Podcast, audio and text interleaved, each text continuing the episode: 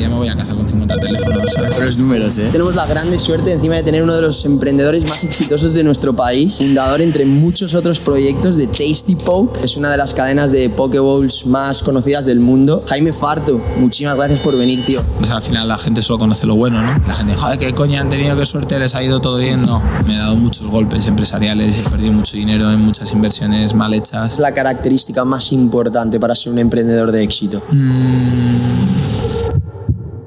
Sí que Dubai tiene un poco la imagen de un poco restrictivo. ¿Eso es verdad o no? No, o sea, el No. problema también es que hay una falta de información grandísima. ¿Has visto alguna parte negativa de todo esto? Tema drogas, Allí no se andan con chiquitas, vas directo a, a cárcel. Tú hiciste un cambio físico bastante grande hace unos años. Llegaste a pesar 112 kilos a los 20 años. 112, 18 años, las hormonas por las nubes, viaje de fin de curso, vas a una playa, te da vergüenza quitarte la camiseta, todo superficial, es un choque, es de tú, se acabó, o sea, se acabó.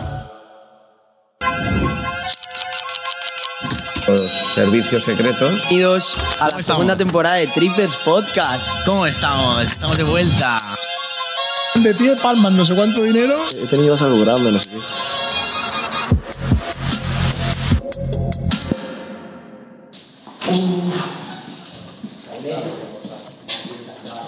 Hola, tío. Alex, encantado, tío. Placer. Gracias por venir, tío. Un placer, chicos. ¿Todo bien?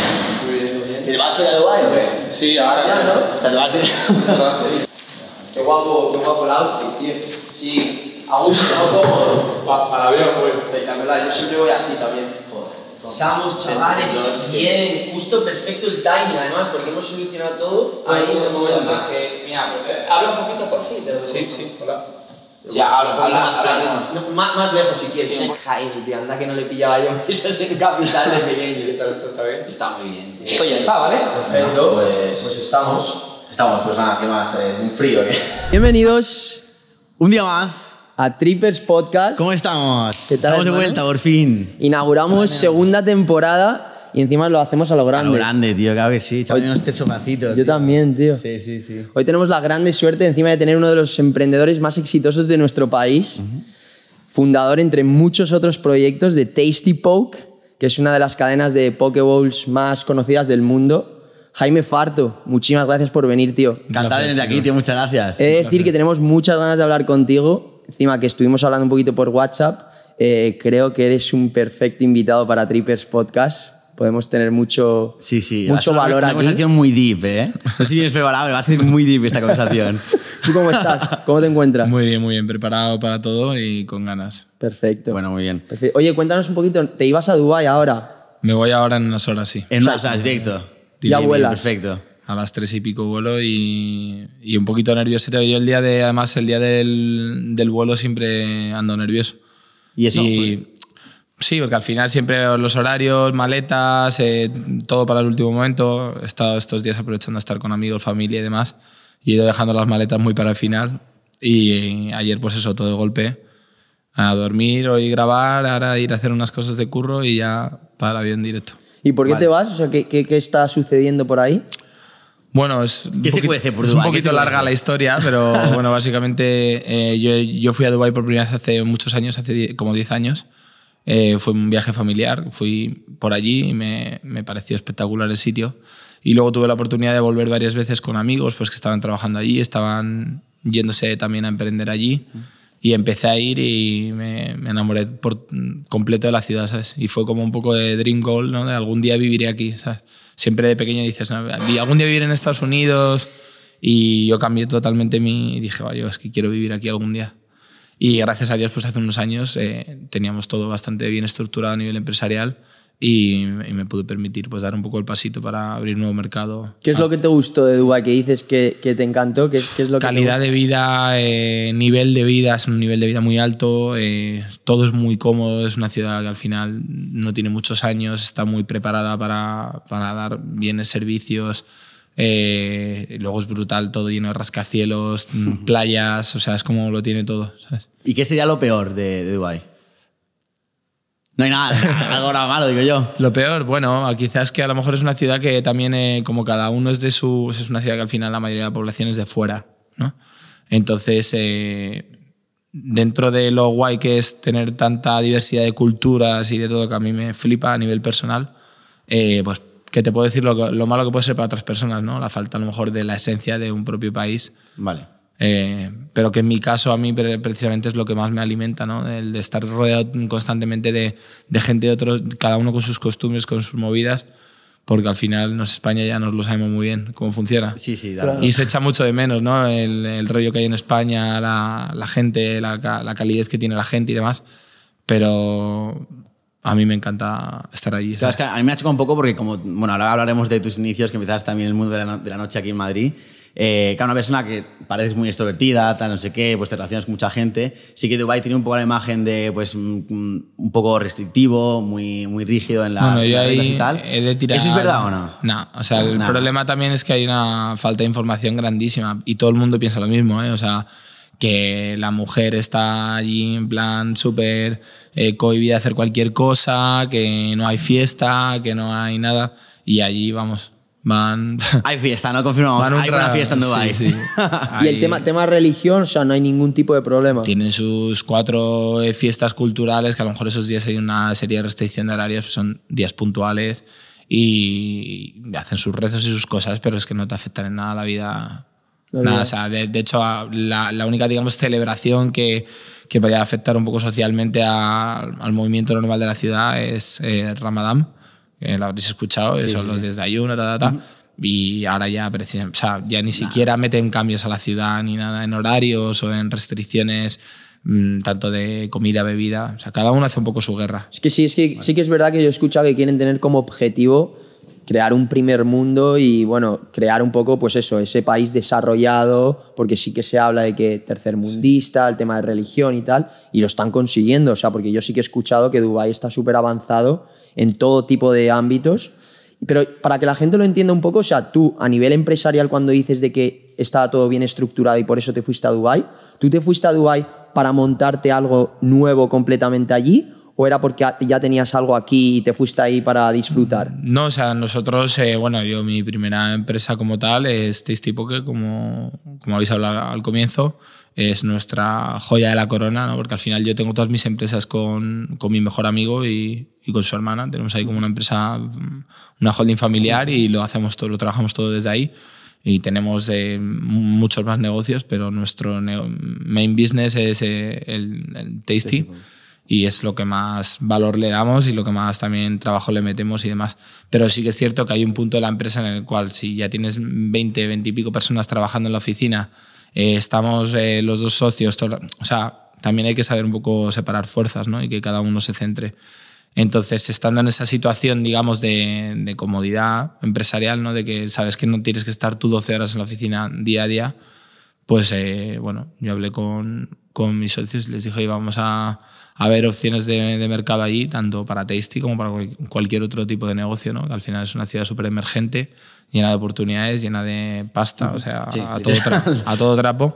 Entonces, qué mejor lugar ¿no? que para tener un- uno de los miembros de nuestra sociedad eh, pululando por ahí, por decirlo de alguna manera, y creando comunidad y conociendo gente y luego ya pues de ahí tirar hilos y oye que se puede abrir eh, Tasty en, en hacer una master franquicia en Saudi que se puede hacer algo en Emiratos Árabes que se puede O sea, estar que tú eres allí. un poco la- las relaciones públicas de, de la holding familiar que Eso es. encima que ya has demostrado que se te da bastante bien, que, que ahora hablaremos un poquito de eso, porque tú empezaste en el mundo de la noche aquí en Madrid. O sea, Cuéntanos tú- un poquito, Tus cuéntanos un comienzos poquito, como ver, emprendedor. Inicios de Farto. Bueno, básicamente casi desde, desde el cole, desde que era crío, en plan siempre era el típico chico en clase que organizaba los viajes, etcétera. Eh, ya entré en la universidad y bueno, al final pues eh, salíamos mucho de fiesta, no como cualquier universitario. Íbamos siempre a, a los mismos sitios y al final un día dije, joder, con la gente que yo conozco y porque ya la gente me preguntaba, ¿no? ¿Dónde vais tal?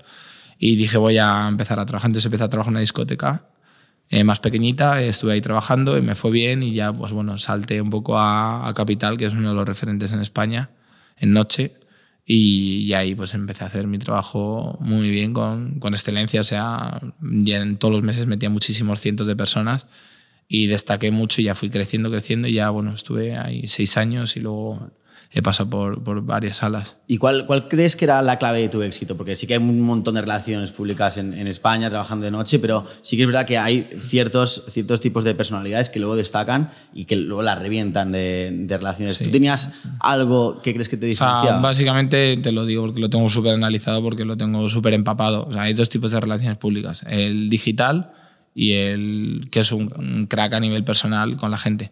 Entonces, el digital es un tío que, ya sea porque tiene una web, porque te, pues, trabaja con bots, con lo que sea, o sea, hay mil maneras de trabajar y hoy día pues, os abrís vosotros incluso más que yo.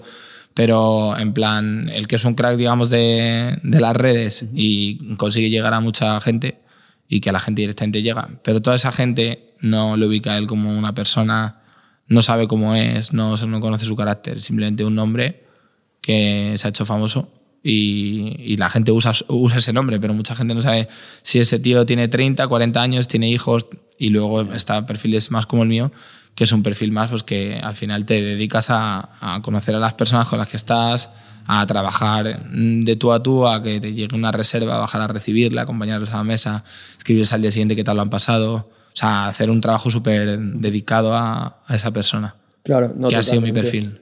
Más personalizado. Y una, y una pregunta que tengo yo, porque yo la verdad es que de fiesta en Madrid he salido, obviamente, no voy a decir poco, bastante, pero no muchísimo. Pero sí que es verdad que nosotros que venimos de Nueva York y hemos estudiado allí eh, la universidad, en Nueva York hay un tema de tema de relaciones públicas, promoters, que se llaman ellos promotores de fiesta, muy, bueno, muy instalado y muy establecido ahí en la ciudad y sobre todo funciona de una manera muy diferente a- en que, que España, yo creo. Ahora, ahora te quería preguntar. Sobre todo ahí cómo funciona es, el promoter lo que intenta es traer a chicas, cuantas más chicas mejor, ellos promoters tienen su mesa en la, en la, en la discoteca, ellos meten muchísimas chicas en, en esas mesas, totalmente gratuito, y gracias a eso vienen gente, hombres con muchísimo dinero, que ponen mucha pasta por las mesas y ellos se benefician de eso. Obviamente lo que acabo de decir es real, suena muy mal, pero es como funciona en Nueva York. No, en. España, ¿cómo funciona? verdad no, o sea, no tiene por qué son- sonar mal, ¿no? Al final na- ninguno somos tontos y así funciona la sociedad, o sea, y así funciona el marketing en cualquier ámbito, es una manera de hacer marketing. Eh, España es el único país que funciona completamente diferente, porque ahora habla- hablaremos un poco más sobre el tema, pero en Dubái trabajamos exactamente igual que se trabaja en Nueva York, que se trabaja en Londres, que a mi, a mi parecer es como se debería de trabajar. En España creo que lo hacemos al contrario, ¿no? Quedamos al final, eh, en España se paga a las chicas muchas veces como imagen, eh, por ir a las discotecas, pero es que se pierde toda la naturalidad del asunto, porque la gracia de trabajar como estilo Nueva York es que el promoter es un tío que se dedica a publicitar un sitio y a dar un trato, digamos, especializado para gente guay y esa gente viene a disfrutar. Entonces, todas esas chicas están de fiesta, por ejemplo, pasándoselo bien con sus amigas. No están ahí por ganar 50 euros. Sí. Entonces, cuando tú eh, alteras, digamos, el. Aparte de romper, digamos, toda la, toda la cadena, eh, cuando tú eh, a quien pagas es a la chica, la chica está yendo por dinero, no por disfrute. Por lo tanto, la esencia se pierde totalmente, porque es gente que a lo mejor está, por decirlo un poco así, en, no hablando en plata, a, a cara perro, eh, en un sofá eh, con el móvil, eh, esperando que pasen las horas. Cuando realmente la gracia es que toda esa gente esté disfrutando y creando vibra. O sea, no es una cuestión solo de que haya mujeres, ¿no? Es que de que se cree una vibra de fiesta, de guay, de gente guapa. Si te cargas eso, te cargas todo. Pero en España, pues como somos un poco desastrito para... No, es literal, eh, o sea, yo he ido bastante a o, discote- discotecas como Opium o My Club, que es que literal ves 40 chicas que, claro, son guapísimas, pero están en el sofá, así en grupitos de cuatro, con el móvil. Y cuando, cuando viene el, el- el jefe, deja el móvil, tal, se pone a bailar. Se va el jefe, otra vez con el móvil. Y dices, tú vaya mierda de fiesta, que sí, que, que Eso es. te pasa una foto de, de la- del sitio y dices, hostia, qué días hay, no sé qué, está lleno. Claro, luego vas ahí y están todas con el móvil, es un coñazo, porque luego dices, tú no están de fiesta, están trabajando. Se nota muchísimo eso. Y supongo que mani- se manipula mucho eh, el tema de las relaciones, porque lo que tú dices, si en Nueva York, Dubái, las chicas van ahí a pasárselo bien con sus amigas, luego si vienen chicos, si viene ya sea promotor o ya sea un cliente del promotor, la relación es mucho más natural, porque Mucho ella ha, salido, claro, ella ha salido con sus amigas a pasárselo bien y si conoce a un chico que le gusta o no le gusta, pero solo quiere entablar una conversación, es más natural. Ahí es como que la, aquí es como que te pagan, entonces no tiene ningún tipo de interés ni de relacionarse con nadie. Totalmente, o sea, ya te digo, cambia todo y a mí me parece súper súper negativo. O sea, si se hiciera como en otros países, de hecho yo estoy viviendo ahora la- el perfil más promoter, como habéis podido conocer en Nueva York, en Dubai y es que es otra peli, mola un montón y la mola, relación ¿no? que se genera con la gente. O sea, yo para que os hagáis la idea, ahora llego el miércoles, ceno en Babylon, tengo una mesa de 8, o sea, 7 más 1, yo con 7 chicas, en plan, y luego vamos a un club eh, que se llama Secret Room, eh, y eso, es una cena con show en plan tipo Lío Ibiza, en un sitio súper chulo, y luego vamos a una discoteca con mesa y tal. Y es que es otra película. Yo invito a mis es que yo son mis amigas, o sea, no ¿sabes? no son trabajadoras, son chicas que vienen de fiesta, un grupito de tres, un grupito de dos tal, y vienen, nos pegamos una cena con show, se conocen entre ellas, estamos súper de buen rollo, nos vamos luego todos al otro sitio y se genera una vibra que claro, es que están de fiesta eh, disfrutando, ¿no? ¿Y tú cómo, cómo ganas dinero? O sea, ¿por las chicas o, por ejemplo, si luego tu cliente compra una mesa o una botella? No, o o sea, yo tengo un salario, bueno, yo ya estoy entrando más dentro de las compañías, a- más a nivel operativo, aparte. O sea, sigo haciendo el trabajo de promoter, pero estoy ya un poco esta segunda etapa, ¿no? Porque yo ya llevo desde septiembre pasado, empecé trabajando como promoter en varios restaurantes de lujo y, y clubes. Y ahora ya este año empieza a entrar un poco como parte de las empresas, también como parte operativa, con un poco de, de venta de, de mesas, hacer que las mesas compren más. Vale, vale. Eh, Una- una sí, cosa, se cobra también de porcentaje de cada mesa, de cada cliente que lleva se cobra porcentaje. O sea, hay un salario base por cumplir un poco con el feeling de esas mesas, de, de llenarlas y de que tengan el, el color que busca el local. Y luego cada cliente que viene, eh, tú llevas un porcentaje de su mesa o de su consumo. Vale. Y una cosa que me llama la atención, porque bueno, trabajas de más o menos promoter, hacer ese, ese trabajo todavía en Dubai, pero al ser un país nuevo para ti, o sea, ¿cómo lo hiciste al principio para entablar, entablar relaciones? Has dicho que tienes amigas, que tienes clientes, pero mm, desde el momento en el que llegas ahí, ¿cómo lo haces para expandir tu red de contactos? A ver, yo lo bueno es que soy muy... Eres muy cara, básicamente, ¿no? O sea, yo soy muy cara y. No, y además que me sale innato, o sea, que no, no, no tengo que forzarlo. Entonces, yo al final eh, no me cuesta nada conocer gente en cualquier eh, circunstancia. Vale. Y luego, aparte, que bueno, yo ya a lo tonto llevo 10 años yendo a Dubái. Entonces, Algo, algo ya de comunidad tenía ahí, no mucha. Pero, pero claro, yo, yo además cuando llegué ahora a Dubai empecé a trabajar, o sea, mi primer proyecto dentro de Dubai fue tener mis propias fiestas. Entonces empecé con mis propias fiestas, que al final, bueno, no salió del todo como tenía que haber salido, pero claro, pues ahí te creas tu marca, empiezas a hacer invitaciones a gente, escribir gente a puerta fría por Instagram, a invitar a grupos de chicas, invitar a gente, y bueno, al final acabas, o sea, haciendo eso diario, yo qué sé, yo al final, a, a día de hoy, a, cada día me voy a casa con 50 teléfonos, ¿sabes? Joder. Buenos números, ¿eh?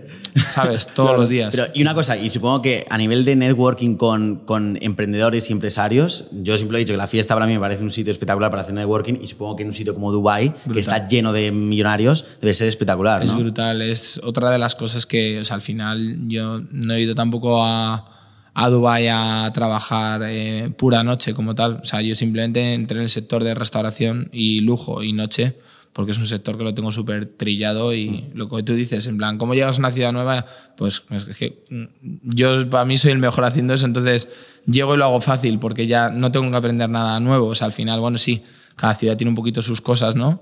pero en cuanto te empapas un poquito rápido lo coges.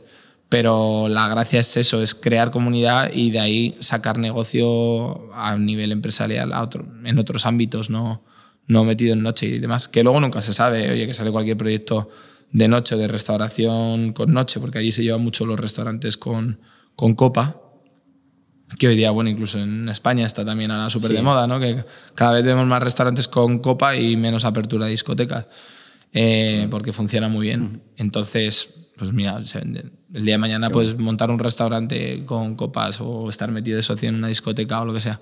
Que ya te digo, nunca ha sido mi mindset, pero Pero al final. pero como- salen negocios cruzados de todo tipo, Sí, porque sí, estás claro. todo el día relacionándote con. Encima hablamos de un sector de lujo, entonces toda la gente que sale, gente con un poder adquisitivo muy alto y son todos grandes empresarios y, y gente que está allí pues con empresas muy gordas, que Claro. es una pasada. Y una cosa, al tema, te va negatividad, o sea, obviamente salir de fiesta es una forma de networking muy grande, sobre todo en Dubai, además que se juntan muchísimos emprendedores, muchísima gente exitosa, pero sí que tú has visto, por ejemplo, cuando trabajabas aquí en España o ahora que trabajas ahora en Dubai, ¿has visto alguna parte negativa de todo esto? Es decir, tema drogas, tema eh, Pues- ambiente no tan bueno. Mira, por ejemplo, a favor de, de Dubai, eh, drogas no se ve casi nada por la noche.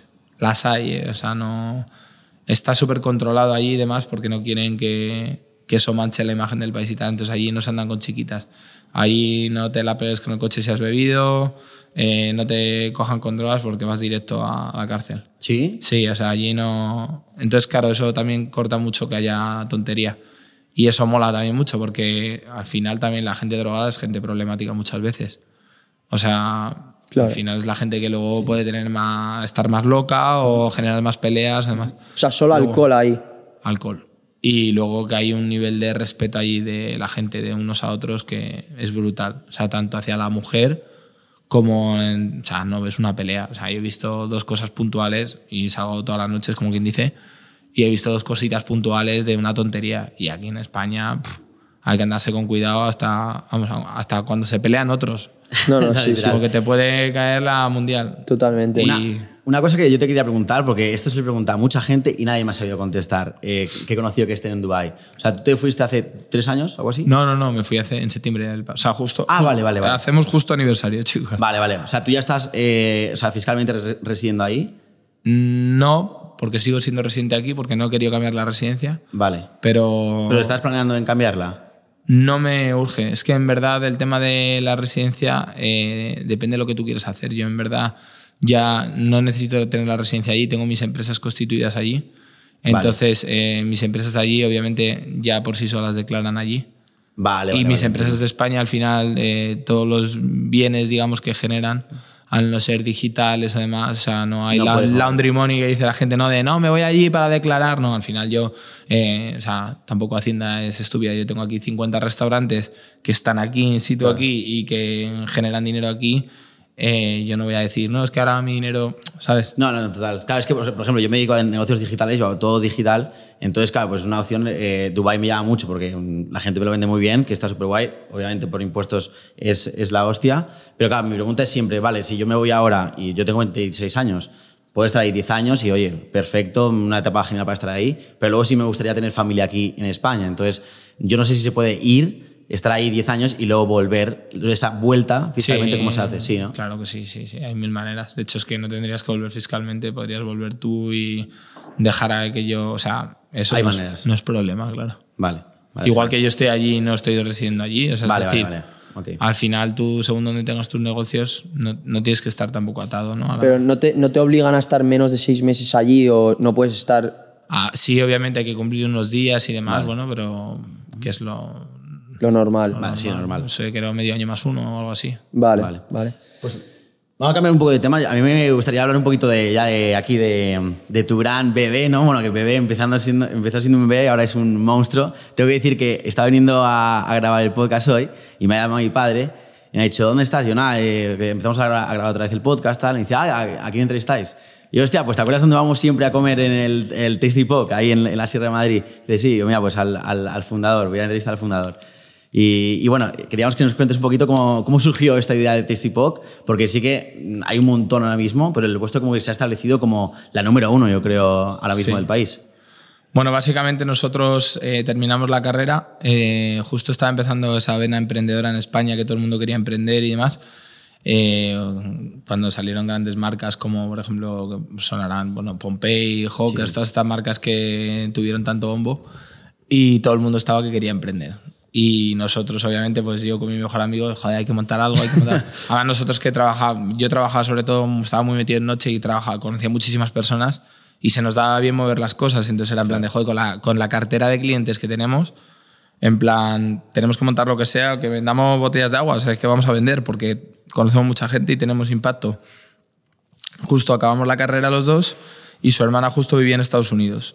Y bueno, eh, ella conoció el tema del poke ahí en Estados Unidos y nos lo comentó, nos dijo, oye chicos, esto, es, esto es un, va como un tiro, o sea, yo estoy adicta y está todo el mundo adicto a esto. Es como la nueva hamburguesa saludable, ¿no? No, está buenísimo. Algo eh, barato, eh, rapidito. Lo empezamos a ver y nos pareció interesante y dijimos, pues ¿por qué no? Y, y nos juntamos los tres y lo estuvimos estudiando un poco y dijimos, venga, vamos- vamos para adelante. Porque Yo- en verdad ni yo me veía trabajando en un despacho de abogados, siempre desde la mitad de la carrera, siempre yo estudié Derecho, y- pero siempre desde la mitad de la carrera siempre había querido montar algo. Y mi socio estudió odontología y demás, pero claro, no era tan atractivo, ¿no? Meterte en un gabinete a hacer dientes, a montar tu propia movida Sí, sí, está con tu mejor amigo. Entonces nos pareció súper atractivo, no era un, muy costoso de montar y teníamos una idea nueva y además súper afín a nuestro estilo de vida, de cuidarnos y demás. Y para adelante.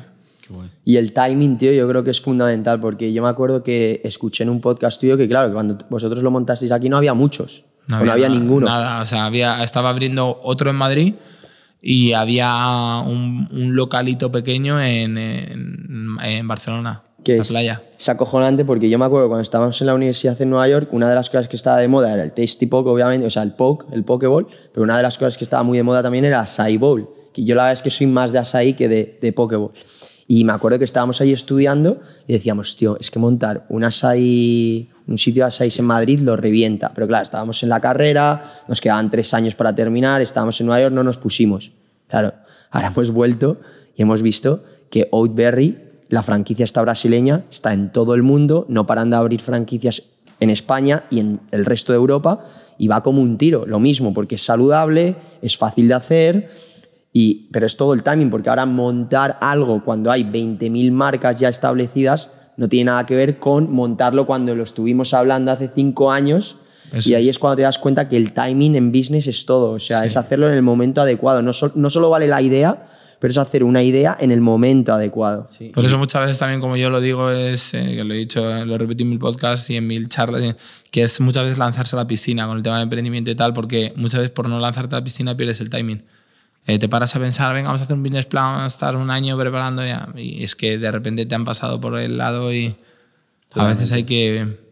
Y la importancia, la importancia también de viajar y viajar sobre todo con los ojos abiertos en, en modo emprendedor. Tú has dicho que, que la idea viene un poco de, de la hermana de tu socio, Eso es. eh, que, que es también, que está también en el proyecto, que ella vio la oportunidad en Estados Unidos y lo replicaste aquí en España y yo creo que eso es fundamental. O sea, hay muchas maneras de emprender y tú puedes tener una idea muy disruptiva o puedes coger una idea que está funcionando en un sitio y llevarla a otro que, que todavía no está. Y eso me parece que lo hicisteis Pero, por ejemplo, igual que el nuevo negocio que hemos abierto, no sé si estáis al día, acabamos de abrir el del Tanning. Te veo morenito, te veo Eh, morenito. Claro, el- eh, esto ha sido un poco igual, en plan también Gema, que es también nuestra socia, ha sido un poco la, la visionaria, ¿no? La que nos dijo, oye, esto no está explotado tal, y pum, de una, ¿sabes? Totalmente. Y hay una cosa tiene en España que a mí no me gusta nada, que también es que nos pasa a nosotros en el hate en, en redes sociales, en TikTok, el tema en España de estás copiando. Eso que has dicho lo dice otra persona. Y digo, pero tío, si es que precisamente en Estados Unidos copiar en, en business es la puta hostia. Si es que básicamente estás validando ya de por sí un negocio que ha funcionado y lo estás replicando con tu propia idea, con tus propios detalles, con tu creatividad. Aquí en España se, se piensa uno que por copiar no vales nada. Al revés, eres un bastante inteligente porque ya lo estás validando de por sí. Eso es. Y yo creo que es fundamental. Y Tasty Poke es un clarísimo ejemplo. O sea, vosotros copiasteis un concepto, le pusisteis vuestro branding y va como un, como un tiro. Sí, de eso queríamos hablar. Queremos saber un poquito de la situación actual de Tasty Pop, un poquito si nos puedes dar algunos numeritos ahí, facturación y tal. Sí, pues facturación estamos eso, cerca de los 14 al año y, mm, y luego estamos abriendo locales continuamente, seguimos con plan de expansión a tope, eh, muy centrados ahora en nacional, internacional siempre abiertos a nuevas oportunidades. Eh, ahora mismo estamos en tres países, eh, pero bueno, sobre todo estamos focalizados en España, con la apertura acabamos de abrir en Alicante hace un mes y pico, eh, y eso, eh, muchas nuevas franquicias y locales propios. O sea, estamos creciendo tanto en modelo de franquicia como en locales propios. Y eso, en plan, nos gustaría reforzar bastante también, por ejemplo, la zona de Barcelona, que solo tenemos un local. Madrid tenemos bastante ya, tenemos casi 17, si no me confundo. Pero ya te digo, muy contentos eh, a nivel estructura en la empresa, cada día mejor, con mejor equipo.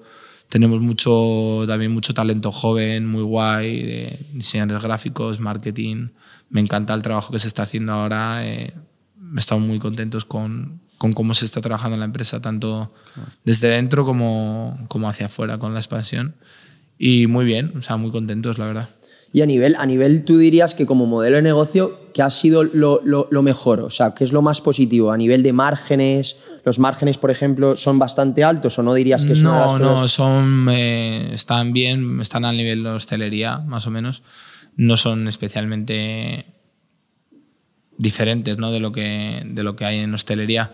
Pero sí que es cierto que es eh, un negocio fácil, eh, se trabaja con pocas referencias. Al final, un restaurante normal trabaja con cientos de referencias y nosotros a lo mejor trabajamos con 55 referencias. No sé, no sé decirte exactamente el número ahora, pero es más fácil de trabajar con los. No hay tanto producto que manejar. eh, la facilidad del negocio, la, la optimización, la, la capacidad de optimización que te da el negocio en cuanto a mover eh, número de empleados, en cuanto a metros cuadrados de negocio, renta por negocio, no necesitas locales grandes. Son locales que depende de la explotación que le quieras dar, puedes meter más empleados o menos. Y en todo eso te cambia todos los, los costes. ¿no? Claro. O sea, es un negocio, digamos, que es bastante adaptable a, a lo que el nego- al volumen de negocio que esté dando un local, por ejemplo. Vale. Entonces eso es guay. Tema márgenes, has dicho que es más o menos parecido a lo que se consigue en, hostel- en hostelería. ¿Puedes darnos un, un rango de margen? Porque yo no tengo ni idea de hostelería y no sé qué tipo de. Supongo que entre el 10 y el 20% de margen. Mm, de de- de- incluso. depende, o sea, es que ya te digo, depende de productos, depende un poco de, de todo. Y no te quiero dar un dato ahora por no, no meter la pata, porque ahora mismo no sé en qué márgenes estamos moviendo, porque sí que es cierto que, por ejemplo, el problema que hubo con los márgenes fue que con el COVID, las guerras y todo esto que ha habido, mm, o sea, todos los márgenes han cambiado y todos Vale. los precios han subido muchísimo. De hecho, no sé si lo habréis notado, pero en la, en la hostelería ha habido una subida en los precios en general. Lo hemos notado, lo hemos notado. Claro. Eso ha venido a raíz de los dichosos márgenes, ¿no? Entonces, lo- que, ¿por qué? Porque si no aumentaban los precios es que los negocios se convertían en insostenibles. Vale. Entonces- Y una cosa, y del dinero que ganas con, con Tasty Poc, eh, ¿lo vas dejando todo en la empresa o vas sacando también eh, dividendos para ti, para luego invertir en otros proyectos? No, nosotros ahora mismo no tenemos ni- no estamos sacando dividendos, o sea, nosotros directamente tenemos unos salarios por la gestión de la empresa y queda todo en la empresa porque lo que queremos hacer es reinvertir todo en seguir recreciendo la empresa. También porque hace un año y pico en- entró un nuevo socio. Eh, que bueno, es un conocido, un Morata, futbolista. Ah, sí. ¿Solo en Tasty Poke o en la holding familiar? ¿O solo No, no, la holding familiar es nuestra y ahí tenemos todos nuestros negocios. Y en Tasty Pop eh, pues entró Morata con parte de Manolo Bakes, de los que eran Sí, sí, sí. los founders y tal, y entraron con un porcentaje de la empresa y hicieron un poquito de ampliación de capital y demás para abrir más tiendas y tal. Entonces, claro, al final no, no o sea, nuestro negocio no es no está enfocado en sacar dividendos a fin de año, sino en crecer, crecer, crecer. Vale, vale. Y aparte de eso, eh, ¿tú inviertes el dinero que ganas por otros lados o te lo maneja alguien el dinero? ¿Cómo lo No, nosotros al final, eh, de esa- desde nuestra digamos, holding familiar, ahí tenemos nuestras inversiones que hacemos y luego aparte a nivel personal cada uno puede hacer lo que quiera. ¿no? En plan, nosotros tenemos nuestros salarios y nuestras propias empresas, cada uno las suyas. Y luego aparte tenemos la empresa de todos. Entonces, eh, en principio, hasta ahora la mayoría de movimientos que hemos hecho eh, los estamos haciendo conjuntamente. Vale. En plan, pues, eh, oye, compramos un piso, lo reformamos, lo vendemos. Oye, montamos eh, un negocio nuevo, pues montamos una empresa nueva, metemos ahí dinero y demás. Y, pero bueno, en plan, ahora mismo ya te digo, entre un par de movimientos inmobiliarios que tenemos, eh, Tasty, el nuevo negocio que acabamos de abrir, eh, yo que me he ido allí a Dubai he tenido que montar, constituir dos empresas, eh, más el gasto del nivel de vida de allí, suficiente. Sí, ¿no? Está bien, ¿no? Como para meterte en criptos. ya te vamos, no te da tiempo a nada. Que, Pues tío, qué interesante. Yo a mí me gustaría ahora tocar un poquito, ya que hemos hablado de los proyectos actuales y la gente ya te ha conocido un poquito más y te- hemos puesto en contexto a todo el mundo. Tema del emprendimiento. La gente ahora te está escuchando y dice, joder, chico que vive en Dubai, que le ha ido muy bien en la vida, que se mueve muy bien, que tiene muy buenas eh, social skills, que luego la gente, ah, por cierto, esto hay que decirlo. Que la gente, ¿no? no, no, que se suscriban, eso es. No, pero esto hay que decirlo, que, o sea, nos taladran la cabeza, pero nos hatean a morir, porque a veces decimos palabras en inglés. Hostia, ya lo, sí, digo, sí, ya lo digo desde aquí, o sea, llevamos nueve años en Nueva York, te juro que a veces me salen las palabras sí, en inglés, eh, pero eh, no lo hago por hacerme el guay o el chulo puta, No, no, o sea, lo- digo porque me sale, porque me Escucha, sale. pero, eh, sí, soy el primero que, que es que me pasa igual. Y llevo eh, ocho meses. Es que cuando estás todo el día hablando inglés, Claro, tío, es que no te salen en español. Yo llevo cuatro años con mi novia americana, hablo inglés todo el rato. Claro. O sea, a mí me dicen muchos amigos míos de ti, me dicen, tío, tu colega de repente suelta palabras en inglés que no entiendo. Digo, tío, es que habla así, o sea, no es que se haga. Pero, no, ¿sabes, no. ¿sabes lo que me impresiona? Que, tío, en, en Nueva York, por ejemplo, si haces un eh, Span English y, y de repente sueltas algo en español, no te dicen nada, pero aquí en España como que les ofende si dices algo en inglés. O sea, como que les jode. Y digo, hostia, tío, es que me sale, de verdad que me sale, si no lo, lo cambiaría. Pero no, quería hablar un poquito del tema del emprendimiento, porque la gente que ahora te pone en contexto y ya sabe más de ti, tú, por ejemplo, a nivel de emprendedor, ¿tú dirías que tú siempre fuiste emprendedor desde que naciste o te creaste, te hiciste emprendedor con el paso del tiempo? Yo creo que un poco va en el carácter también, o sea, un poco naces un poco con, con ello, ¿no? Porque para emprender hay ciertas habilidades, skills, que, que vas desarrollando, pero que también son muy importantes, ¿no? Al final, te- te- que eres emprendedor, que tienes que ser muy echado para adelante, que tienes que tener carácter fuerte, que tienes que tener una serie de cosas, de armas, que obviamente yo creo un poco en la personalidad desde que nacemos la, o las tienes o no las tienes. Pero luego también con la experiencia o con, lo- con las vivencias y demás también se construye, ¿no? El carácter se construye también con, con vivencias o la experiencia que hayas adquirido de otros o de tu familia o de un profe que te molara que fuera, ¿sabes? Entonces eh, es un poco eso. O sea, yo creo que naces y te haces. ¿Y tú cuál dirías, por ejemplo, que es la característica más importante para ser un emprendedor de éxito? Mm, yo te digo la que ha sido para mí y es eh, constancia y sobre todo eh, mucha capacidad de, de llegar a las personas.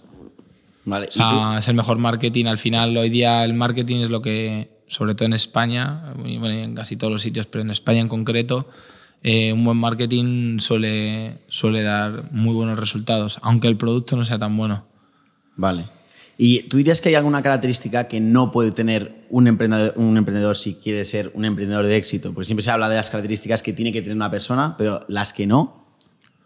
Pues sobre todo no, no tener miedo al fracaso, de hecho darlo por hecho eh, y sobre todo eso, no, no tener ningún miedo a la hora de, de que te juzguen o de que te critiquen o de que alguien no vaya, no apoye lo que tú estás haciendo, sino Qué bueno. ¿Tú nunca has tenido eh, miedo a- al fracaso cuando empezaste a emprender con 20 y pocos años o con 20? La años? verdad ¿Nunca- que no, la verdad que no porque gracias a Dios también nos ha ido muy bien con nuestra primera empresa. Luego me he pegado golpes eh, grandísimos. O sea, hemos, o sea, he estado metido también en varias empresas más, bastantes más empresas. Pues al final la gente solo conoce lo bueno, ¿no? Y la gente, joder, qué coña, han tenido qué suerte, les ha ido todo bien. No. O sea, sí que es cierto que a nosotros con la primera empresa nos fue súper bien. Y eso ya, pues quieras que no, te, te da una confianza, adquieres una confianza de decir, joder. Entonces, pero luego, en plan, mm, me he dado muchos golpes empresariales, he perdido mucho dinero en muchas inversiones mal hechas.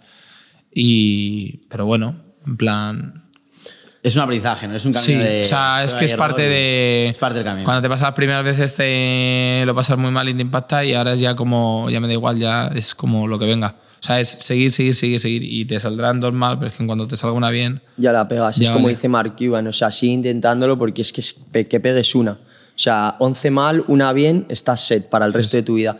Yo totalmente de acuerdo, Jaime, con eso que has dicho de, de que no te importe lo que, lo que opine la gente. Yo cuando estaba preparando la, la charla, justo estaba pensando, tío, para mí, ¿qué, ¿qué es la característica fundamental para ser un emprendedor de éxito?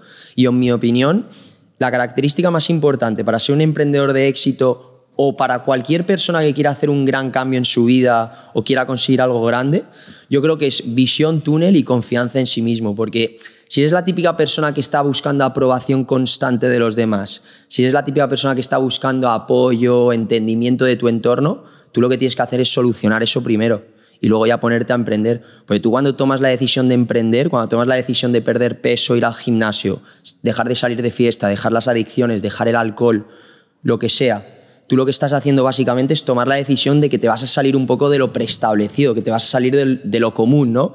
Y para hacer eso, eso es súper solitario. O sea, vas a tener que dejar de salir con gente con la que estabas saliendo, vas a tener que cambiar de hábitos, vas a tener que dejar de ir a sitios a los que estabas yendo. Y por desgracia, la gente se te va a echar encima constantemente. O sea, vas a sentir esa presión, ese juicio inevitable de, o sea, te van a básicamente proyectar sus miedos, sus inseguridades, sus complejos, sus envidias sobre ti. Y, y es así, o sea, si tú emprendes y decides ir a por una idea loca que tenías en la cabeza y, y- y perseguir tus sueños, o decides, tío, estoy gordo y me, quiero cambiar mi cuerpo, voy a empezar a ir al gimnasio, voy a meditar y voy a empezar a madrugar por las mañanas y conectar conmigo mismo. Tú lo que estás haciendo es básicamente cambiar radical tu forma de vivir y la gente se te va a echar encima. O sea, es así. Y tú en ese momento es cuando tienes que tener la visión túnel de la que hablábamos antes y, la confianza en ti mismo de decir, tío, pero si es que estoy haciendo lo correcto, si yo soy el que lo está haciendo bien. Porque es que la gente te va a decir en ese momento, tú estás loco, madrugas por la mañana, te pones a meditar, vas al gimnasio, no bebes alcohol, tú estás como una puta cabra. Y lo peor de todo que es que te van a intentar convencer de ello, es que te intentan convencer de que estás loco. Pero tío, yo sí quiero, o sea, yo en ese momento yo creo que lo mejor es racionalizar y pensar, pero ¿quién es el que está loco de verdad? Yo que estoy intentando hacer un cambio grande en mi vida, estoy intentando madrugar por las mañanas, estoy empezando a meditar, estoy empezando a entrenar, en ponerme en forma, o el que se fuma una cajetilla de tabaco al día, se emborracha todos los fines de semana, ¿quién tiene verdaderamente la locura en la cabeza? Y luego que encima que es que yo creo que la vida va así, primero te critican, te envidian, te tratan como un puto loco, pero luego te empiezan a admirar. O sea, es así. Sí, para mí se, se resume todo un poco en. O sea, estoy 100% de acuerdo totalmente. Eh, se resume en la habilidad de decir que no a cosas. Eh, bueno, yo creo que soy un poco de tu perfil, de que me gusta mucho salir de fiesta. No me gusta salir de fiesta, me gusta salir mucho de fiesta. y, y- y- pero también tengo el lado que me encanta emprender, me encanta trabajar en mis proyectos. Encima, tengo la suerte de trabajar en lo que me gusta, trabajo para mí.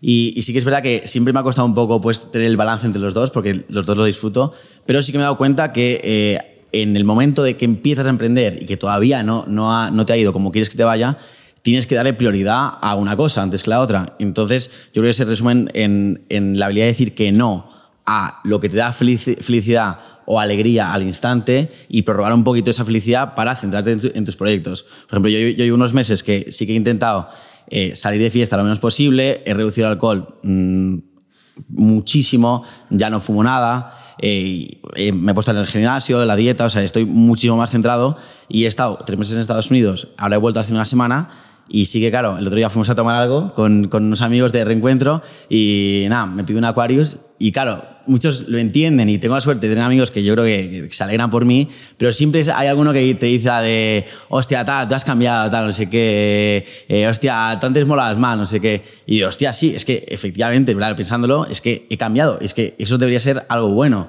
porque yo considero que el cambio que estoy haciendo es, es, es mejor y me va a ayudar a conseguir los objetivos que tengo.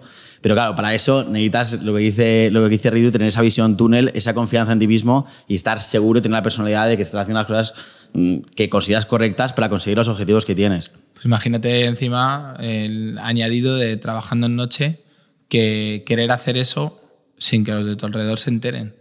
Porque ahí ya cortas el rollo. A ti irte a una cena con tus colegas y que se pidan un vino y pedirte un Aquarius, te la refanfinfla que te diga nada, tal, pues sí, vale, sí, tío, tú sigue con tu vino, que yo me... Pero tú por la noche no puedes decir, venga, chupite tequila y tú, no, mira, yo es que tal, es que estás cortando el rollo. ¿Y tú cómo lo haces eso? Muchos años de experiencia. Sí. ¿no? Al camarero, ¿no? Que te cambie la esta. y- No, no, no, pero en plan, me- yo trato de gestionarlo. Porque tú no bebes alcohol. Sí, bebo alcohol, pero hay muchas veces que no bebo, hay muchas veces que, que parece que estoy bebiendo y no estoy bebiendo, o sea, hay que jugar con eso. Al final, si tú estás en plan de capa caída o te ve todo el mundo que estás con agua y tal, a la gente se le corta el rollo, ¿sabes? O sea, básicamente mides las copas que te metes en una noche. Eso es de siempre, o sea, eso de siempre porque desde que trabajo por la noche entreno y me cuido, entonces eso siempre lo he controlado, pero la manera en la que, ¿sabes? A lo mejor todo el mundo está bebiendo vodka eh, con tal o tal, pues yo me echo un Red Bull y nadie tiene que saber que yo estoy tomando Red Bull o vodka con Red Bull y como al final yo en cuanto a actitud soy el que más eh, la estoy liando, pues nadie sabe lo que, Claro. pero que también ahí hay eso de que te juzguen y tal, que es que imagínate en este caso que es una putada, que, que tienes que estar a la altura. Sí, sí. Es muy duro también. Y el único que he conocido que lo hace es Richie, el de Nueva York, que Nunca he visto probar ni una gota de alcohol, siempre va con el agüita, el tío. Va con los tapones. Tapones, agüita. Y Y, Yo también he empezado con los tapones ahora. Es que en, eh, además ahí en Dubái hay cero control del sonido y te revienta. Mira, Ma-. Michael Bibi, no sé si le conoces a Michael Bibi, uno de los mejores DJs del mundo de tecno. No quiere sonar, sí. Eh, bueno, de lo- del Real Madrid, de- del mundo tecno, de, El Atleti. Eh, el Atleti, pues acaba de tener un cáncer muy duro que está luchando por su vida y todo empezó por, Sí, por el sonido. el sonido, sonido. a través de las orejas le reventó y, y claro, obviamente durante, no sé, 10 años pinchando con tecno a lo, a- lo bestia de lunes sí. a domingo, pues le ha reventado los oídos y tiene un cáncer de caballo y a saber si sobrevive. A ver, está luchando, pero Sí, no, es jodido, tienes que es de cuidarte. cerebro y médula, o sea, tienes que está- cuidarte, tienes que cuidarte muchísimo el tema de los oídos. Mm. Los oídos son súper sensibles con la música. Bueno, todo y el alcohol y todo. Al final tienes que cuidarte todo. Y cuando haces algo muy repetidamente, pues, ¿sabes?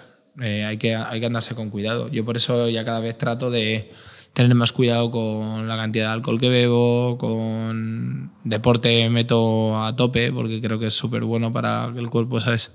Haga detox. Y, y sí, en general hay que cuidarse cuando te dedicas mucho tiempo a... Y también por otro lado, eh, un poco de cara a lo que estábamos hablando, re- retomando con, con lo que estábamos comentando, creo que lo del equilibrio entre... O sea, está muy bien eh, la gente que dice, joder, voy a emprender, voy a tal, voy a entrenar, voy a cuidarme, voy a meditar, voy a tal. Pero que la gente no tiene que ver el emprendimiento o demás como se acaba mi vida. eh, o sea, al final, para cualquier tipo de negocio, o sea, al final lo importante es estar feliz. Para emprender bien, como tú no estés feliz, al final te acabas hundiendo.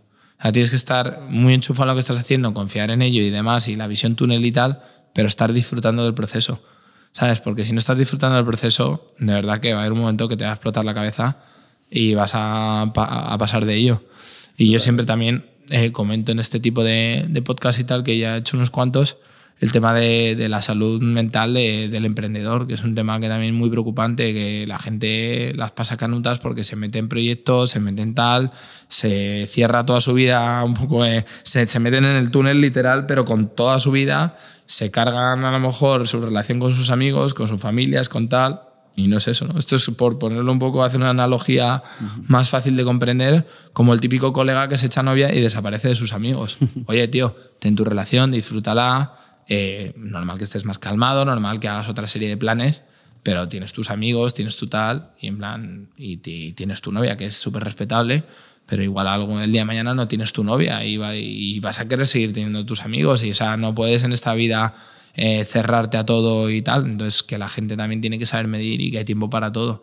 Para disfrutar, para salir, para entrar, para currar ocho horas, para todo. Sí, totalmente. Yo creo que son los tres pilares. Yo creo, de hecho, yo lo he pensado mucho, lo he analizado mucho, eh, de la felicidad o el éxito. Yo creo que esos, tres pilares de trabajo, eh, salud y luego relaciones, tanto con am- amigos como, con familia, es fundamental. Porque si uno de los tres cojea, si la salud te cojea, estás jodido. Si, mm, eh, si te cojea las relaciones, si no tienes amigos, no tienes familia, también estás jodido. Si el trabajo te va mal, no tienes para hacer nada, pues también estás jodido. Entonces, yo creo que un equilibrio entre las tres sí que es, es fundamental. Y sí que es verdad, estoy totalmente de acuerdo que la gente cuando empieza a emprender sí que se vuelca, centra todo, todo, todo, todo en el trabajo y sí que empieza a descuidar la salud, empieza a descuidar también los amigos. Y al final es que yo creo que eso es, es como un ciclo vicioso que te hace que no te vaya tan bien en el trabajo como te podría ir si, si cuidaras todo. No rindes igual, no, o sea, no optimizas ni el tiempo ni nada. Cuando en verdad cuando estás feliz y con energía y has ido a entrenar y has conectado contigo mismo y tal, es, vas enchufado, o sea, vas... Tú, por ejemplo, ¿cómo balanceas eso? O sea, tú que tienes mil proyectos ahora, para ti, ¿cuál es la prioridad número uno? Hombre, yo ahora, pues, te- sobre todo, por ejemplo, eh, he aprendido a delegar, que nunca he sabido delegar, siempre he sido muy cabezón y siempre he sido muy de mis formas y mis maneras, porque son como las que me han dado éxito, hacer las cosas a mi manera. Y precisamente aportar esa parte personal, eh, siempre tienes ese miedo de, joder, si a lo mejor no estoy tan encima, las cosas no funcionan, pues perder un poco esos miedos. Y, y yo trato desde... trato de repartir mi tiempo, eh, no sé ni cómo lo hago. O sea, lo- no tengo tampoco ninguna fórmula magistral. O sea, trato de sacar de- tiempo para deporte todos los días. Eh, lo bueno que ahora mismo el foco de trabajo más grande que estoy teniendo en Dubai, como es crear comunidades de cero y networking, me flipa. Entonces eh, le puedo meter 20 horas al día que lo hago como disfrute. Y, y luego el tema empresas, pues es a llamadas, emails. Entonces no, no te sé medir cuánto tiempo, ¿no? Cuánto, o sea, no tengo un horario. Es un poco también la gracia de, de- de ser empresario, emprendedor, ¿no? Que al final te organizas tu tiempo y cuando te va viniendo un poco mejor, te vas coordinando tú. Y una cosa, el tema de deporte en, en Dubái, porque bueno, si quieres podemos empezar a hablar un poco de esto, ya que lo estamos liando con el tema de la salud. Eh, hemos visto que tú hiciste un cambio físico bastante grande hace unos años, incluso he visto que en algún podcast comentaste que llegaste a pesar 112 kilos, si no me equivoco, a los 20 años, algo así. 112, sí. 112 y que hiciste un cambio en cuestión de dos años y te pusiste muy muy fuerte, te pusiste cachas. Entonces nos, te- nos gustaría preguntarte qué crees que es necesario o qué cambio a nivel mental hay que tener para realizar un cambio físico tan grande y luego los beneficios que tuviste a nivel emocional a raíz de ese cambio. Pues fue brutal, la verdad que el, del deporte he aprendido muchísimo y me ha valido para, para todo. Lo que tengo hoy día, creo que el deporte ha sido una de las piezas también que me ha hecho estar donde estoy, porque el deporte te da muchas enseñanzas, en plan, tanto en ser consistente, disciplinado, eh, seguir, seguir, seguir, seguir para adelante, en plan, que a veces también el cuerpo te rebota y no perderla. O sea, es, es todo muy parecido, ¿no? Y yo empecé a entrenar porque, bueno, empecé a, entrar, a trabajar en el mundo de la noche, obviamente entré en la universidad también y yo estaba pues muy gordito y, y al final pues ves un poco lo que hay. Y yo siempre cuento que yo conocí un grupo de chicos que yo les veía y, y tenían una confianza en sí mismos que yo flipaba. O sea, yo decía, joder, mira que yo soy salado y hablo con todo el mundo y me llevo genial con todo el mundo, pero yo no tengo, la, por hablar un poco así, yo no tengo los huevos, por ejemplo, de llegar a un grupo de chicas y decir, hola, ¿qué tal? No sé qué, presentarme, tal, no sé qué. Para mí era como, wow, en plan de, mira, yo me llevo genial con todo el mundo y en cualquier momento que cruce dos palabras ya me puedo iniciar una conversación, pero yo no tengo las narices de llevar, por ejemplo, a un grupo de chicas y decir, hola, yo soy tal, y presentarme, ¿qué tal, chicas? Y yo tenía un grupete de amigos que estaban enormes y, y ya no era por la parte estética, ¿no? De joder, qué cuerpazos o qué tal. Era decir, joder, qué huevos tienen. En plan, que llegan y van, pum, y es confianza en sí mismos. O sea, decir, no es que ellos hicieran eso porque tuvieran más abdominales o menos, porque nadie se los ve con una camiseta. Es que ellos era, iban a lo que. Entonces yo, en plan, dije, joder, yo quiero tener esa confianza en mí mismo. Entonces me puse a entrenar a tope y dije, yo quiero cambiar esto, o sea, quiero perder eso, ese, ese miedo para todo, para conocer gente, para conocer chicas más a otro nivel, para todo. Al final siempre tienes miedos, ¿no? Y cosas que te paran y al final dices, ¿qué es lo que me está parando? Si lo único que me está parando, soy un tío de puta madre, soy simpático, eh, me encanta bailar, soy enrollado, no sé qué. Eh, lo único que me está parando es que no, no tengo confianza en mí mismo. Y tú, o sea, tú dirías que la confianza en ti mismo nace de, de ti, o sea, de- de del- sentirte del bien cuerpo. contigo mismo, de sentirte no solo a nivel físico, ¿no? sino intelectualmente también. Si eres un tío culto, eres un tío eh, con negocios, eres un tío con tal, todo eso te da confianza, ¿no? porque te hace sentir como que estás a, a un nivel guay para poder tener una conversación o para poder relacionarte con cualquier tipo de persona, pero la parte física al final, y por naturaleza humana, es que al final es parte del atractivo y de, la- y de la venta, ¿no? Eh, son ventas también, o sea, tú para, para ser comercial eh, tienes que tener un buen aspecto. Entonces, nosotros somos comerciales de nosotros mismos. Si tienes un buen aspecto, ya tienes parte del, mm, del partido ganado. 100%. Y yo empecé a entrenar y empecé a notar cambios en mi cuerpo, me empecé a sentir mejor conmigo mismo, empecé a sentir más confianza con las chicas, con la, conociendo gente, con todo. Y al final se transmite al trabajo, se transmite a todo y al final vas como un cohete, ¿sabes? Literal, a mí es que justo me gustaría compartir mi experiencia estos, estos meses, que como he dicho antes, empecé a entrenar bastante fuerte, nunca había entrenado tan fuerte y eso que venimos del tenis y, y nos dedicábamos al tenis, yo nunca he entrenado tan fuerte y tan serio con la dieta. Y, y es verdad, lo de, lo de la confianza es increíble lo que he notado el cambio y animo a todo el mundo que lo intente hacer, bueno, que lo intente no, que lo haga, porque la confianza que te da, uno, lo que dices tú, en tu cuerpo, de verte mucho mejor, verte en una forma en la que nunca te has visto, de cara a relacionarte con, con gente, con chicas, con todo. Y aparte, la confianza que te da en el sentido de la disciplina que has desarrollado para alcanzar ese cambio, para realizar todos los pasos necesarios para alcanzar ese cambio que querías, luego es que lo aplicas en todo y dices, hostia, es que si, si he sido capaz de ser tan disciplinado y de llevar a cabo un plan que yo había hecho y conseguir mi objetivo, si lo he conseguido con esto, ¿por qué, no lo voy a poder conseguir con este negocio o con lo que sea? Y para mí el gimnasio y el cuidarte a ti mismo, entrenar, es una cosa que solamente depende de ti, porque un negocio al final dependes de que alguien te compre o dependes de, de- de muchos factores.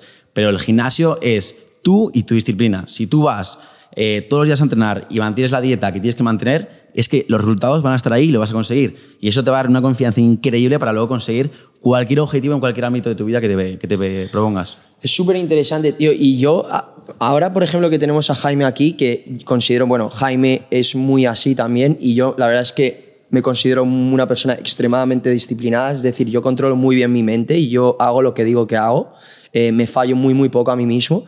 Eh, pero, o sea, me gusta mucho estudiar porque yo soy una persona bastante psicológica en el sentido de que me gusta leer a las personas, me gusta ver cómo se comportan y el, el sacar la razón del por qué reaccionan o se comportan de esa manera. Y una de las cosas que me, me- me llama mucho la atención es, por ejemplo, tú sí que considero que eres una persona que cuando te propones algo lo haces, ¿no? Y tú, Jaime, lo has demostrado, obviamente. Y yo llevo muchos años en el gimnasio. A mí tampoco, no soy una persona extremadamente alta, no soy muy alto, entonces no me gustaría estar fortísimo, pero yo llevo mucho tiempo en el gimnasio y estoy fuerte, estoy en forma, porque lo mismo que hemos dicho, la confianza en ti mismo y, y la disciplina. Pero a mí me interesa ir un poquito más allá y yo, y yo intento analizar el por qué hay personas que están gordas o no se sienten bien con, consigo mismas, pero luego no consiguen hacer ese cambio. O sea, ellas saben que deberían hacer ese cambio, pero no consiguen dar ese cambio. Y, yo me pongo a pensar y la única razón que encuentro es que tienen un grado de inteligencia intrapersonal muy, muy baja. Que para gente que no lo conozca, la, la inteligencia intrapersonal es básicamente la inteligencia en gestionar tus emociones, de gestionarte a ti mismo, conocerte a ti mismo, saber el por qué piensas algo, el saber por qué cuando te levantas y estás un poco más triste, tener la conciencia de observar esa emoción y no entrar de lleno en la emoción, porque a veces, muchas veces la gente depresiva es porque entra en la depresión y se deja llevar por la depresión en vez de parar, tener esa conciencia de observarla e intentar analizar el porqué de esa depresión y poder sacar soluciones respecto a eso. Eso es una inteligencia intrapersonal, eso es una persona muy inteligente emoci- emocionalmente. Y yo me considero una persona bastante inteligente intrapersonalmente. Y claro, el problema de eso es, para mí, tú que eres una persona muy inteligente intrapersonalmente, ¿cómo se desarrolla eso? O sea, ¿cómo, cómo se consigue llevar tu inteligencia emocional a un nivel más para luego poder hacer esos cambios en tu vida? Hombre, hay muchas maneras de formarse en eso. O sea, tienes la manera natural que es por la experiencia, o sea, porque te pasen cosas eh, muchas veces traumáticas o desagradables, pero que sea un shock y sea como, hostia, me tengo que enfrentar a esto y te toque. Y ya de repente te metas en, en esto que hablábamos de la visión túnel y se te acabe la tontería. O luego pues la parte pasito a pasito, ¿no? que es formándote pues, de cualquier manera, leyendo. eh, eh, hay 100 tipos de filosofías, como el estoicismo, por ejemplo, yo he leído mucho que trabajas todas estas cosas, el razonar todo por qué ocurre todo, eh, dicotomía del control, hay 100 mo- movidas para, para trabajar todos estos asuntos y, y darle, y darle enfoque. Pero normalmente eh, lo más impactante siempre y la manera más fuerte de cambiar es cuando hay algo traumático o algo que, que rompe de repente. En tu mi- caso, en mi ¿cuál caso, fue? ¿cuál fue? Mi caso es 18 años, las hormonas por las nubes, viaje de fin de curso, vas a una playa, todos tus colegas en la playa, te da vergüenza quitarte la camiseta, entras a la uni, no conoces a nadie, relacionarte de cero, eh, hacer un nuevo grupo de amigos, empiezas a conocer chicas, ves que tus colegas eh, ligan, ¿qué tal? Ves que te falta confianza, ves que nunca... eh, de repente empiezas a trabajar en la noche, todo superficial, todo el mundo juega por el aspecto que tienes, eh, la ropita, el no sé qué, es un choque. O sea, es de tú, se acabó. O sea, se acabó. O sea, yo no puedo eh, permitirme no, no estar a, a la altura de esto. O sea, y, y para mí fue ese choque, ¿no? De decir, pum, ¿qué más choques puede haber? Que te pongo el mío como te puedo ponerle cualquier persona. Eh, que un colega tuyo eh, mm, tenga un problema de riñón. Y dices tú, se acabó beber como un animal y no hacer deporte y tal. O sea, no te digo que vaya a dejar de beber, pero cuidado. ¿Sabes? Son cosas que dices, cuidado. Eh, alguien tiene un problema de pulmones o se muere por una historia. Tú, el tabaco, tío, ¿sabes? Eh, Que cuando es. No, sí, el tabaco es perjudicial, sí, pero hasta que alguien de tu entorno palma. Y entonces dices tú, cuidado. Todas estas movidas son las que realmente son experiencias que al final son traumáticas, pero son las que yo creo que te, te tocan y son las que te meten en foco. Sí, Sí que es Ah, verdad que es totalmente de acuerdo, pero es, eh, yo es que esto no, no lo entiendo, ¿vale? O sea, es totalmente fuera de mi comprensión. Pero yo, por ejemplo, conozco personas que su padre ha muerto por cáncer de pulmón, por fumar, y sus hijos, o sea, los hijos siguen fumando. Eso es, eso es algo que yo jamás entenderé. O sea, mi padre muere por cáncer de pulmón. O sea, ya a nivel médico sabes que tienes genética a desarrollar ese tipo de cáncer y sigues fumando. Eso ya es... Ya Ya, es complicado, no sé, al final hay muchos más factores ahí que, que intervienen, ¿no? En plan, pero bueno, eh, o sea, no, quiero decir, no creo que haya que juzgar a nadie, ¿no? Por lo que haga o deje de hacer, cada uno somos libres y, tenemos libertad de hacer con nuestro cuerpo lo que nos dé la gana, pero creo que para un poco todo esto que estamos hablando, ¿no? De, de emprender, de tener un foco saludable para todo en la vida y de triunfar y de tener un éxito desde hacer las cosas bien, eh, claramente el, el deporte y cuidarse la salud es una herramienta fundamental y te puede transportar a- al éxito eh, mucho más que obviamente si te descuidas y, Sí. y no, no tomas acción ¿no? con todo esto. Yo también, para cerrar un poco este tema, eh, también lo que veo mucho es que se, se ha desarrollado también la corriente esta últimamente del body positive y aceptarte tal y como eres, que yo por un lado sí que lo entiendo y creo que obviamente nunca hay que juzgar a la gente ni ser eh, irrespetuoso con la gente por su aspecto físico o por, lo que, o por lo que sea,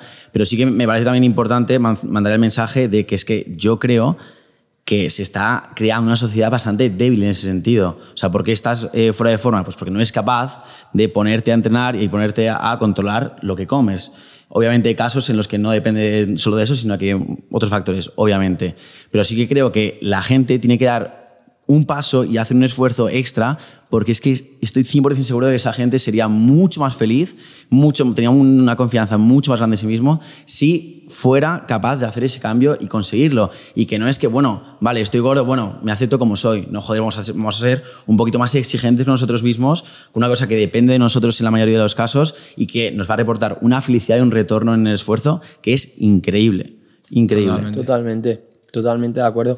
Y a nivel espiritual, Jaime, tú, porque a nivel de cuerpo ya hemos hablado que 100% trabajas mucho, eh, el cambio ha, ido, ha estado ahí. A nivel de, trabajo, una máquina, te va muy bien, trabajas muy bien. Eh, a nivel espiritual, ¿te cuidas de alguna forma o no? Eh, sí, mucho. O sea, yo leo bastante, hago de todo, la verdad. O sea, hago a veces meditaciones con respiraciones, hago baños de agua fría, eh, hago muchas cosas para tema de estrés y demás. Pero nada en plan súper freak, ¿no? Que sea siempre lo mismo, ¿no? Que hay gente que tiene como sus rutinas de, no, todos los días medito media hora. No soy eso. O sea, no Ah, tienes un hábito encanta- de mañana, por ejemplo. Sí, o sea, yo por ejemplo todas las mañanas leo, eh, leo un poquito, en plan mínimo 15 minutillos y siempre es que hago deporte por la mañana, ¿no? entonces que al final el deporte es un poco mi, mi templo y mi meditación es el deporte. Entonces siempre hago a veces estiramientos, hago a veces respiraciones, hago a veces... Pero sobre todo yo me levanto en ayunas, eh, no sé, normalmente mi rutina de vida, por ejemplo, en Dubai me levanto por la mañana y lo primero que hago por la mañana, antes que coger el teléfono, ponerme a leer mails, WhatsApp y tal, me levanto, me, mi libro, mis estiramientos y ya cojo móvil y agüita y al gimnasio. Pues es súper interesante eso que has dicho porque me recuerda un poco la conversación que tuvimos tú y yo en, en- en Nueva York hace pocas semanas. Que, por ejemplo, él lleva meditando muchos años y la verdad está súper contento. Yo he tenido eh, ocasiones en las que lo he intentado, pero no, no es un hábito que he conseguido mantener ni, ni tan, no, no, no he sido capaz. Y estábamos hablando el otro día de eso, de los tipos de meditación que hay. Y eh, tú me dijiste algo que era muy interesante, que es, que es meditar es simplemente estar en la hora y poner el foco en el, en el presente. Y claro, yo pensando, pensando un poco en lo que estoy haciendo ahora, digo, vale, en realidad yo ahora lo que hago es levantarme, voy al gimnasio, voy muy temprano para que, porque me gusta que no tenga notificaciones el móvil, que no esté el puto WhatsApp ahí, notificación no sé qué, Instagram no sé qué. Me gusta ir y estar ahí, a lo que estoy, concentrado en, en el entrenamiento y luego pensándolo dije, hostia, es que en realidad es como, es como una meditación, ¿no? Pues estoy completamente centrado en, el- en la hora, eh, poniendo el foco en algo y que puede haber diferentes tipos de meditación para diferentes tipos de, de personas, yo creo. No hace falta que sea pues respiraciones relajantes, que obviamente son las más clásicas, pero que hay diferentes cosas que mm, veo que también te pueden funcionar, ¿no? Como el deporte. Sí, al final también yo creo que un poco todo el tema de las meditaciones por la mañana o el, todo esto es al final eh, nosotros nos despertamos y muchas veces somos como robots, o sea, íbamos tenemos mucho estrés, tenemos muchas cosas en la cabeza, entonces nos despertamos y nos ponemos a funcionar como automático. Y hay que preparar, ¿no? Hay que tener ese business plan de qué va a pasar hoy, cómo estoy, cómo me siento. Entonces yo creo que también meditar es una manera de conectar contigo mismo a primera hora de la mañana y, y despertarte con positividad, con, ¿sabes? Con ese esa sensación de, venga, no soy un robot que me levanto y uh, voy de cabeza a lo que... tengo que entrenar, tengo que currar, no, es... Conecto, estoy tranquilo y a partir de ahí ya empiezo. Sí. Ordenadito, mi gym, mi tal, mi curro, mi, pero no atacado, ¿sabes? Totalmente.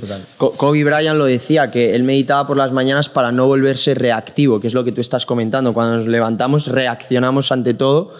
WhatsApps, reuniones, tengo un meeting en una hora, tal. Entonces reaccionas a todo. Y meditar es como que te priorizas a ti mismo, te pones bien, te centras y entonces como que estás preparado para lo que te venga de una manera mucho más serena y más Como calmada. los baños de agua fría que mucha gente se da por la mañana, que son estresores ambientales que hacen que le das un golpe al cuerpo como lo, lo despiertas, pero de verdad, no estás despertado que has abierto los ojos, no, le das un golpe de Estoy aquí. ahora. Ahora ya, ya estás preparado, ya te, cuando se te pare uno en la carretera no te vas a poner a pitarle como un loco, ni te vas a... a- ya vas tranquilo. Sí. El otro día justo es que eh, eso que dices es muy interesante porque yo creo que la gente malentiende, eh, malentiende el tema de la meditación. O sea, meditar, tú te puedes levantar, yo por ejemplo me levanto y medito 15 minutos, que sí, que me- medito en la, en la cama y luego leo mis 15-20 minutos porque a mí me gusta leer por la mañana como a ti. Pero, o sea, meditar sí, pues estar en la cama, intentar enfocarte en las respiraciones y no pensar ni en el pasado ni en el futuro, pensar en el ahora, pensar en cómo respiras, perfecto. Pero, por ejemplo, Pedro Werbaum, el de Worldcast, que no sé si lo conoces, eh, él decía que él no le gusta meditar, que, que él no sabe meditar, que él se pone a meditar y piensa en mil cosas. Y digo, ya, pero, o sea, él dice que no le gusta meditar, pero le gusta pegarse esos, esos baños de agua fría. Yo le diría, es que ese baño de agua fría es tu meditación, porque yo estoy 100% seguro que cuando te pegas esos baños de agua fría, tú no estás pensando en nada más que en sobrevivir en ese momento, porque pones a un nivel de alerta a tu cuerpo que tu cuerpo solo está pensando en resistir el frío y estás en el presente máximo, en el ahora. Eso es meditar. Claro, lo que pasa es que él dice que no puede estar así como los budistas y que se pone a pensar en mil cosas, pero es que meditar se puede hacer de mil formas diferentes. Ir al gimnasio y estar una hora enfocado con la mente totalmente en blanco, levantando pesas. Eso también es meditar. Sí que es verdad que, por ejemplo, para, para ser capaz de hacer eso levantando pesas también hace falta mucha, mucha experiencia, porque es muy fácil desconectar o irte al móvil o tal, pero luego hay deportes súper buenos que yo he probado también, por ejemplo, que es que son la leche, por ejemplo, boxeo. Buah.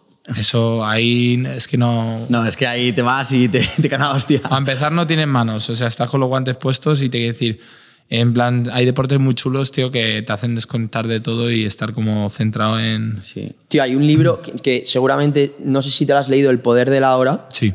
que es una barbaridad, que yo me lo acabo de terminar y, y- y es del típico libro que te puede cambiar la vida, o a mí me ha cambiado la vida, y justo habla de eso. Hay un episodio que habla de- del tema de los boxeos, porque, claro, la gente no se da cuenta, nosotros estamos controlados por la mente constantemente y nos metemos en un bucle de pensamientos constante que no nos damos cuenta, pero la mente nos controla a nosotros.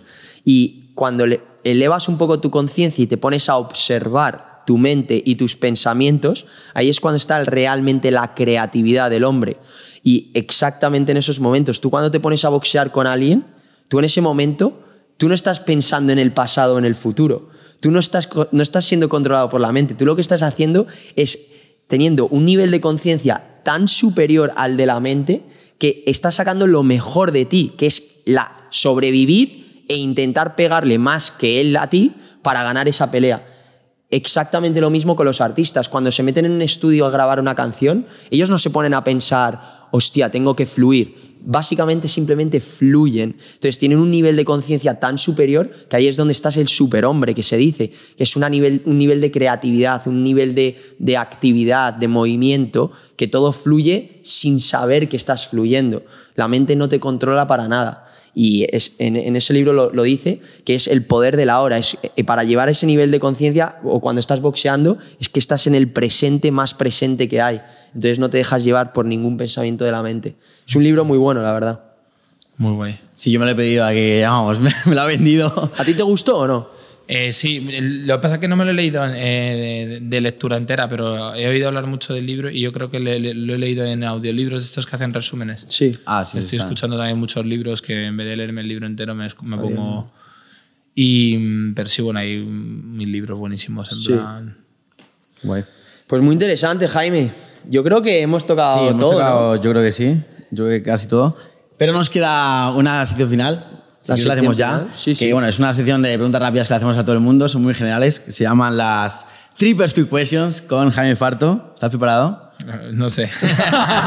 ya me das miedo. Venga, empezamos.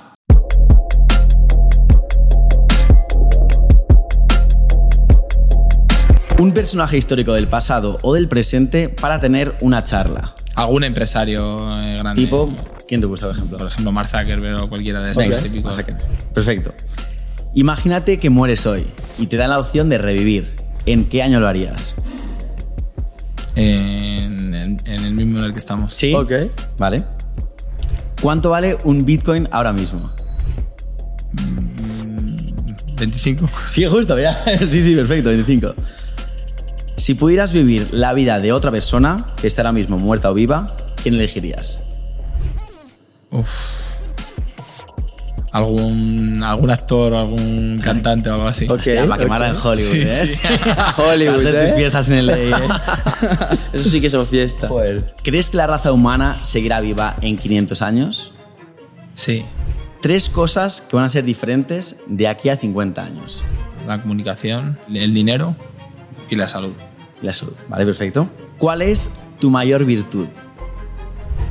Mis social skills.